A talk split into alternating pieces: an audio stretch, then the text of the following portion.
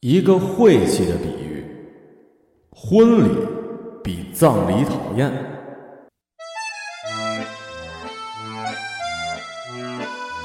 亲朋好友、领导、同事都在，必须抓住这千载难逢的机会，疯狂的晒幸福、秀恩爱。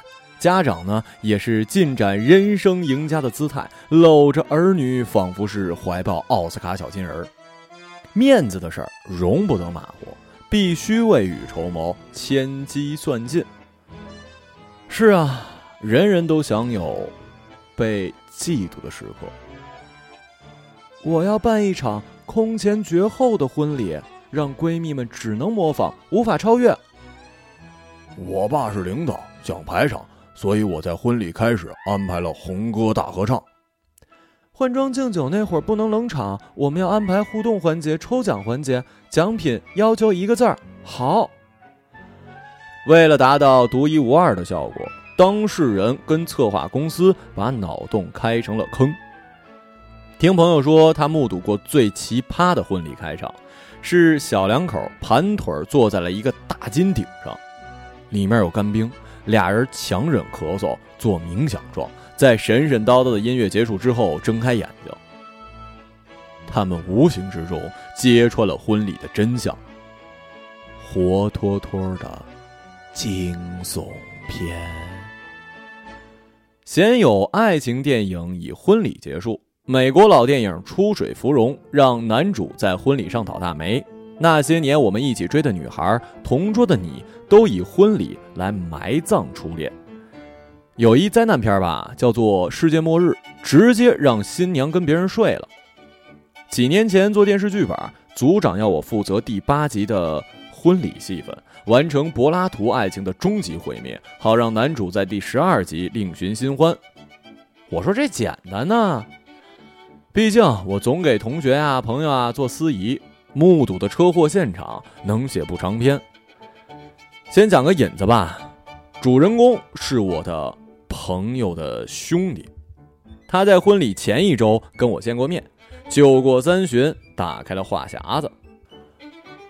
哥们儿，说实话，我害怕呀，婚礼不能有闪失。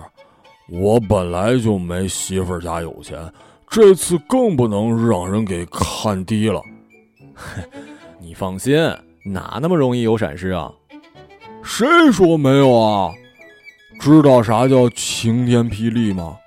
我参加过一场婚礼，天气不错，刚宣布礼成，花门让雷给劈了。还有，听说过现场换新娘的吗？我知道有这么一位，婚礼当天接了别的女的，把原来新娘跟他们家人都请走了，这事还上报纸了呢。我安慰他。哎呀，不要把别人的这个负面经验变成你的心理阴影嘛。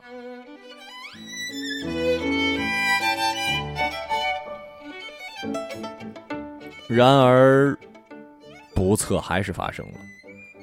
婚礼彩排现场，他背对着背景板痛哭流涕。怎么会这样啊？原定的背景板照片呢，是他们去三亚拍的结婚照。束缚照片宽度不够，执行公司自作主张的把他们俩给抠了出来，移植在了横幅的海滩风光照上。P.S. 技术实在忒恶劣，画风从唯美范儿沦变成了乡村系。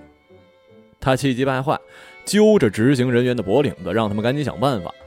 之后又转过头看向我：“你看吧，是祸躲不过。”他转过身儿。失神的离开场地，然后腿就磕在了铁架子上，四爪朝天。第二天，他西装笔挺，一瘸一拐的搀着新娘踏上红毯，观众们憋着笑，交头接耳。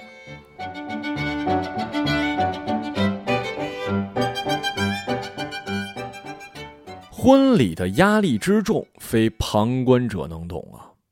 好多年轻人说，要不是冲着父母，早就旅行结婚了。有那钱干嘛烧在饭桌上啊？之后就是身不由己了。再者了，那么多女孩一辈子的梦想就是穿次婚纱，你还能让人家死不瞑目啊？Elsa，我同学的同事，是一名门闺秀。她从婚礼前的一百天就开始倒计时了。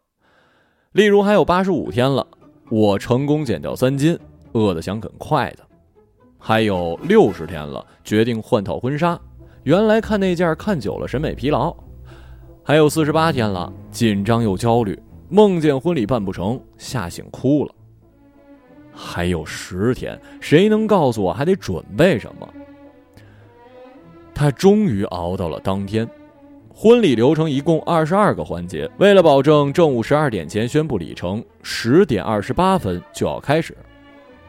他们家庭势力大，宾客给脸，都准时到了，可是新娘子却迟迟没出现。再等等啊，新娘不满意头发，再重新做呢。督导跑过来叮嘱。又过了一刻钟啊！督导气喘吁吁跑过来，说：“新娘还在改头发，捎来一段语音。”他打开录音软件播放给我听。司仪您好，我是艾奥萨，一会儿正式开场，请您站在我们身边两米远的位置，以方便拍照。谢谢您的理解，辛苦了。简直无语了呀！我看看表，快十一点了。雍容华贵的家长们已经没耐心表演优雅了，个个是如坐针毡。可怜的督导使劲儿的安抚他们，音响师的曲库都放完一轮了。新娘总算出现，婚礼在十一点零八分开始，时间紧张，被迫砍掉八个流程，一切加快进行。可是这越怕出错就越出错，给香槟塔倒酒的时候，他手一抖。酒瓶子碰到了顶上的杯子，多米诺骨牌一样的碎了一地的玻璃渣子。我紧急来了一句：“爱情的力量可以摧毁一切。”哼，不是婚礼的力量可以摧毁大脑。Elsa 在婚礼结束后更新了网络日志。瑕不掩瑜，这是我梦中的婚礼。也许从出生就一直在等，等了二十五年，今天它完美的烙印在了我的生命里。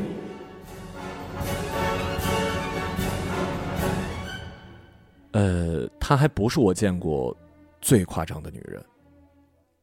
你能想象女导演结婚是什么状态吗？黄兰，我们叫她黄导啊，全然没有嫁为人妻的欣喜。头天晚上彩排一直大呼小叫，灯光不给力呀，舞台缺摆件儿哎，伴郎伴娘站的位置不对，音控台不要硬切，有个渐变的过渡啊。他举着流程表指点江山，跟工作状态无异。新郎耷拉着脑袋瓜子，一边嗑瓜子儿，咔咔咔咔，咔咔咔咔。你别嗑了啊，你再嗑换人了啊。新郎一紧张，把瓜子皮儿给吞了。婚礼开始了，我把话筒递给了黄导，呃，跟朋友们打个招呼吧。他忽然扭过头，臭着一张嘴嘟囔：“都说了要渐变，别硬切，音控台没上脑子呀。”新郎在一旁不停擦汗，友善的递给他一块纸巾。礼成之后，黄导举着酒杯到我们桌上：“今天的工作基本圆满，辛苦大家了啊。”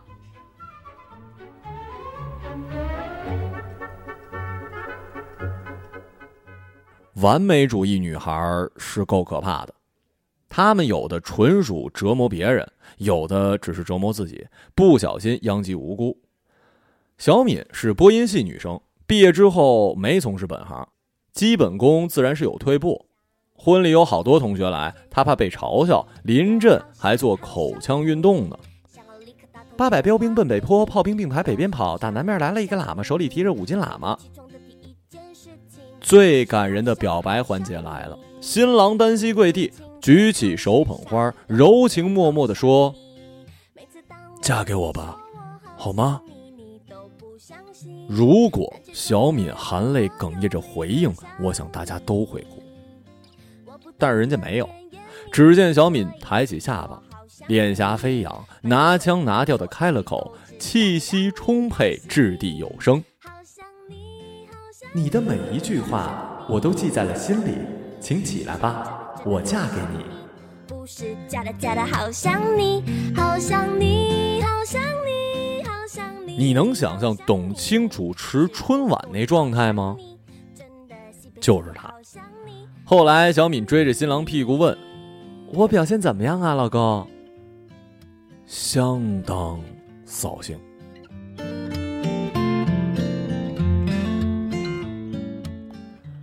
看到这儿，也许你会感叹：这也太奇葩了吧！我幼稚的以为上述的灾难指数可以封顶了，直到主持了小云的婚礼。小云的变态呢，是集大成者。他身体力行的解释了“天怒人怨”四个字儿在民政局登记，工作人员给证书上扣了戳。这么快啊，声音这么小，跟电视剧里演的不一样。他不甘心的走出门，把结婚证扣在了胸口。老公，我要一场完美的婚礼，比电视剧还完美呢。他煞费苦心的从朋友中选拔了个头最矮、相貌最残的做伴郎伴娘，之后又拉着新郎试了千百套礼服，订了最漂亮的妆。小云周密的部署每一个细节，只待良辰吉日。接亲路上，新郎车爆胎。怕小云着急，电话里谎称是出发晚了。车队颠颠簸簸开进村，大家风风火火去迎亲，看到的是小云的冷脸。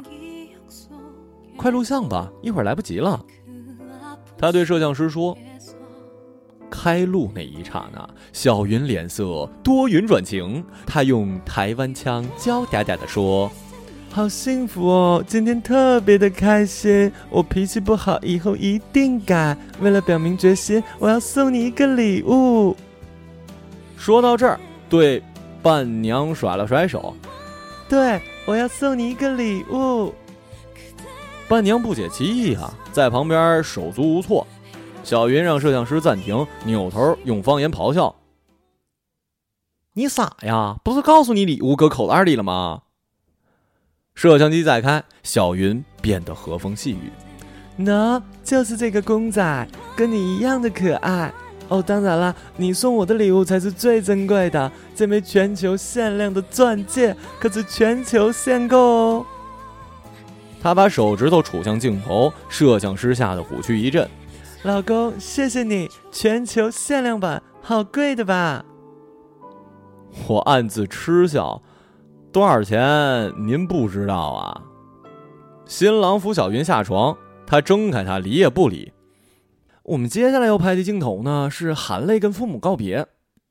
他发号施令，一把鼻涕一把泪，小云抱着妈哭得伤心。大家正感动，他忽然停住抽泣，扭头对镜头说：“停，这条过，上路。”车队返回城里，我们才知道小云生气的根由。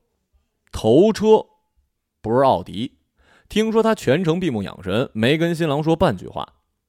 准时抵达草坪，偏巧天降大雨，小云的坏脾气标志了巅峰。她受不了那些聒噪的乡下亲戚，提拉着裙子维持秩序。乌云悬在她头顶，半天不散，婚礼只能湿漉漉的开始了。好幸福哦！雨中的婚礼最完美了。小云对着镜头笑吟吟地说：“终于礼成了。”小云换了身旗袍，录了一段结婚感言，就回家休息了。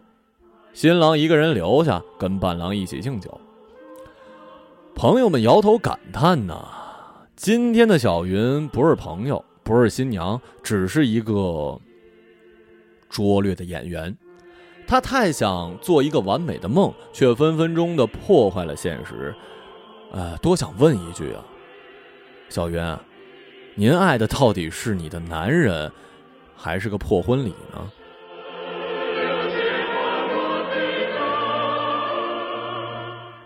并非每场婚礼都是灾难了。我在农村有一干妹妹，因为笑起来脸鼓鼓的，我们都叫她小蛤蟆。小蛤蟆呢，是典型的乡下丫头。蓬头垢面，不爱打扮，最大的兴趣是干活。有一次，大家逛玩具店捏橡皮泥玩，别人捏的都是小动物啊，他直接擀皮儿包了一饺子。但是小蛤蟆还是有一颗粉红的少女心，她宁可饿半个月，也要去看一场羽泉的演唱会。他如愿以偿了，却险些被安检员给抓走，因为书包里装了一把菜刀，是带给北京亲戚的。小蛤蟆大学毕业呢，就跟初恋分手了。他哭着说：“本以为会跟他结婚的，哪怕找个操场交换个戒指也行啊。”调整一年，他再度扬帆，找到了同舟共济的伴侣。男孩很老实，喜欢洗菜切菜，最大的爱好就是照顾小蛤蟆。俩人决定结婚。哥，流程你来定吧，你有经验。嗯，你要穿婚纱吗？当然了，还没穿过呢。婚礼在哪儿举行啊？就在老公家大院儿。必须有的环节是啥呢？磕头。我脑补着穿着婚纱给爹娘磕头的画面。哎，这不行啊，过于中西合璧了。小蛤蟆一瞪眼儿，规矩是死的，人是活的，磕。纯粹的乡村婚礼其实很有意思的，路上会有孩子结婚车，刀枪棍棒，明目张胆。为了躲开他们，大家凌晨三点就得起床出发，睡眼惺忪赶到新娘家。小蛤蟆像是一坨安放在炕头的白馒头，正在打哈欠呢。你开心吗，小蛤蟆？没感觉，我忒困了。他抱怨婚纱不舒服，坐不得，站不得。还说穿这么粗，老公抱得起来吗？哼，抱得起来。鞭炮噼里啪啦，男孩从大铁门冲起来，呲牙咧嘴的把他撂在了地上，自个儿也差点摔倒。婚礼开始，音响师、道具师都是自己人，放眼望去就是一家庭大联欢。我俩总算在一块儿了，以后我要陪他一起看羽泉的演唱会。男孩哽咽。还有，我们俩不会说话，真心感谢大伙儿，也要感谢爹娘。牵手走到台下，砰砰砰仨响头，再起身已是涕泗横流。家长们踉踉跄跄的跟儿女拥作一团，还狼狈的踩碎了俩气球呢。小蛤蟆的婚纱沾了泥水，脸上的妆也花了，像刚从沟里捞出来似的。她老公用厚厚的大手帮她擦泪。整条假睫毛都给搓下来了，乡亲们哭了，流水席大厨也悄悄抹泪。小蛤蟆回屋换衣服，挽着老公的胳膊在大树下喊：“都吃好喝好啊，管够！”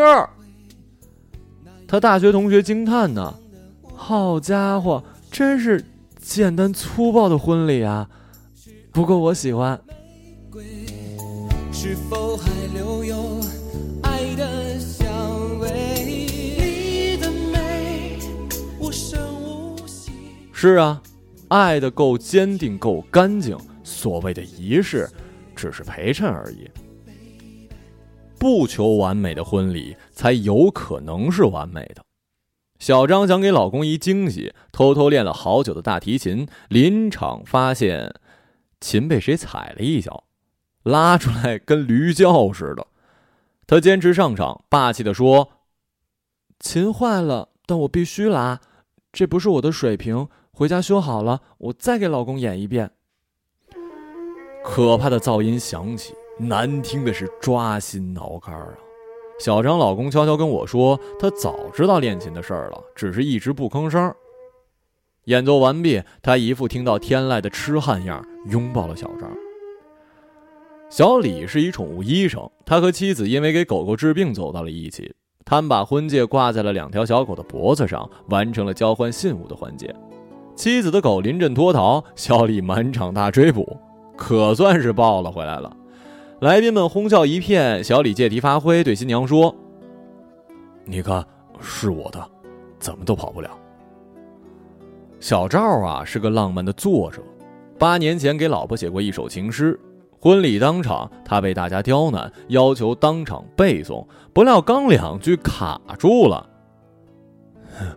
太久给忘了，我又没有七步成诗的才华，只好现场再做一首，短短六个字儿。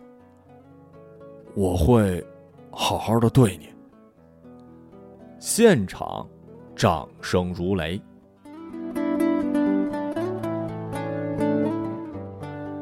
婚礼呢，既要有约会般的隆重，也要有相处时的轻松，别只图面子，忘了里子。最感人的戏份，不是极尽绚烂的演出，而是相爱之人的真情流露。婚姻在纸上，爱却写在心里。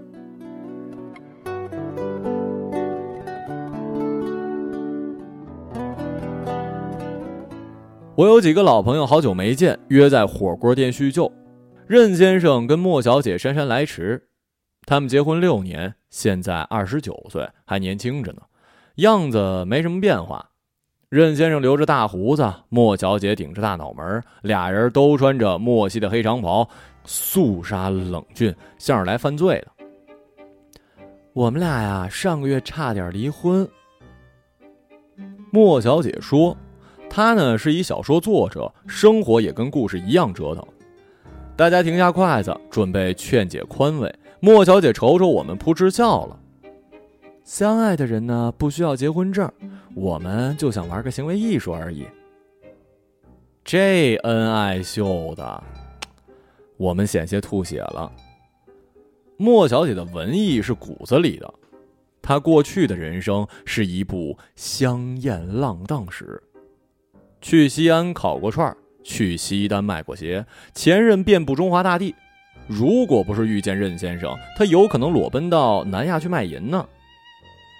小莫，你到底有多少男朋友？哎呦，好几十吧。回答的是任先生，他胳膊肘碰了一下莫小姐。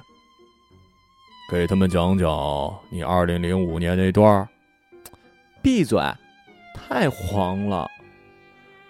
这无疑是反常规的夫妻关系。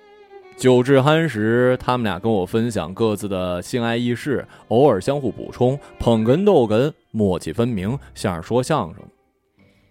任先生跟莫小姐的确不需要结婚证，红皮白嫖黑字儿，忒俗了。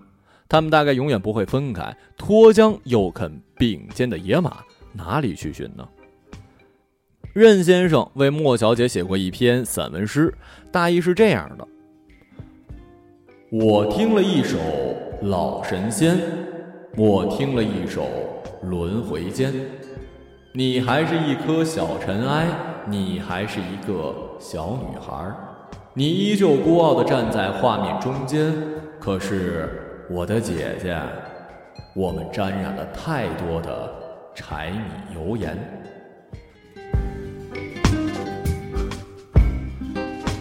Q 先生跟 E 先生是一对儿同志恋人。E 先生的母亲早逝，父亲在南方跟大儿子生活，没婚姻压力。Q 先生的日子就没那么好过了，父母和表妹每年来看他两次，软磨硬泡的催婚。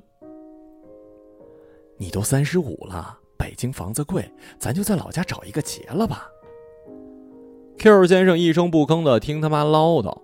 只有在表妹插话的时候，会示威的咳嗽两声。表妹真的讨厌啊！她敏锐的发现了卧室的蹊跷，刑侦天赋堪比福尔摩斯。她跟老两口分析：里屋的床单被褥一直没见换，哪次来都是新的。他跟那个易先生不会是睡一张床，再布置出另一间唬你们吧？逼供之下，Q 先生招了。父母哭天抢地，把易先生推出门。你们赶他走干嘛呀？这是人家房子，无法招架不孝之名。Q 先生还是去相亲了。易先生得了抑郁症，一天比一天瘦。等 Q 先生回来，他已经像只鬼了。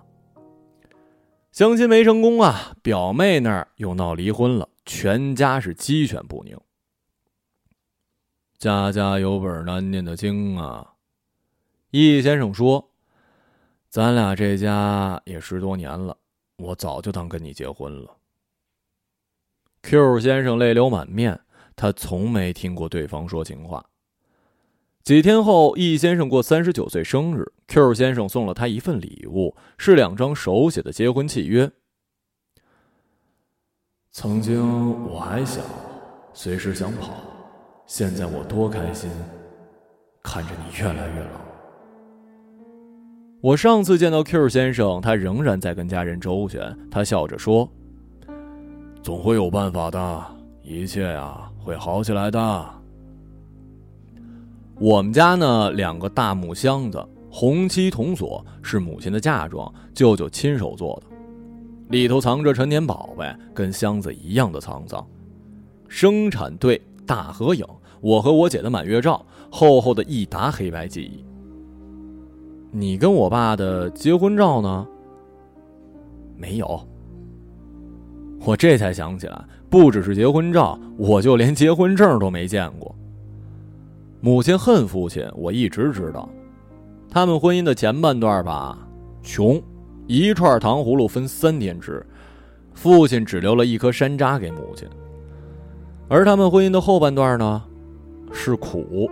父亲血栓中风，外加骨折，母亲陪床伺候，洗脚水凉了烫了都得挨骂。等我死了，换个地方埋啊！这是我妈的原话。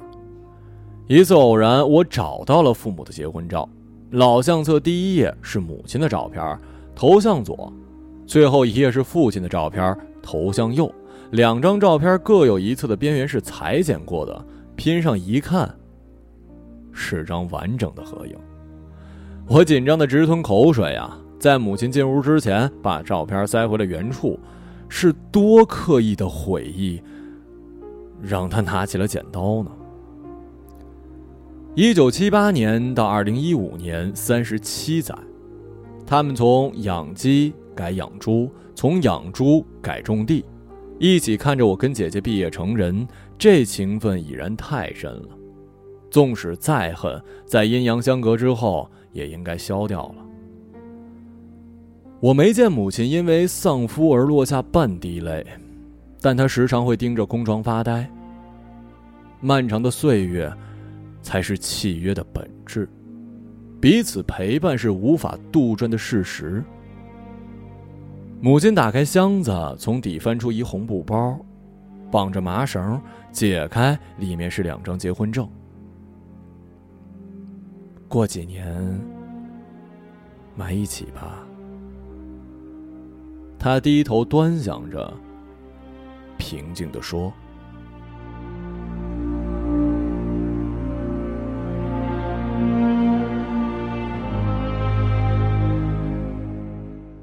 一个朗读者，马晓成。”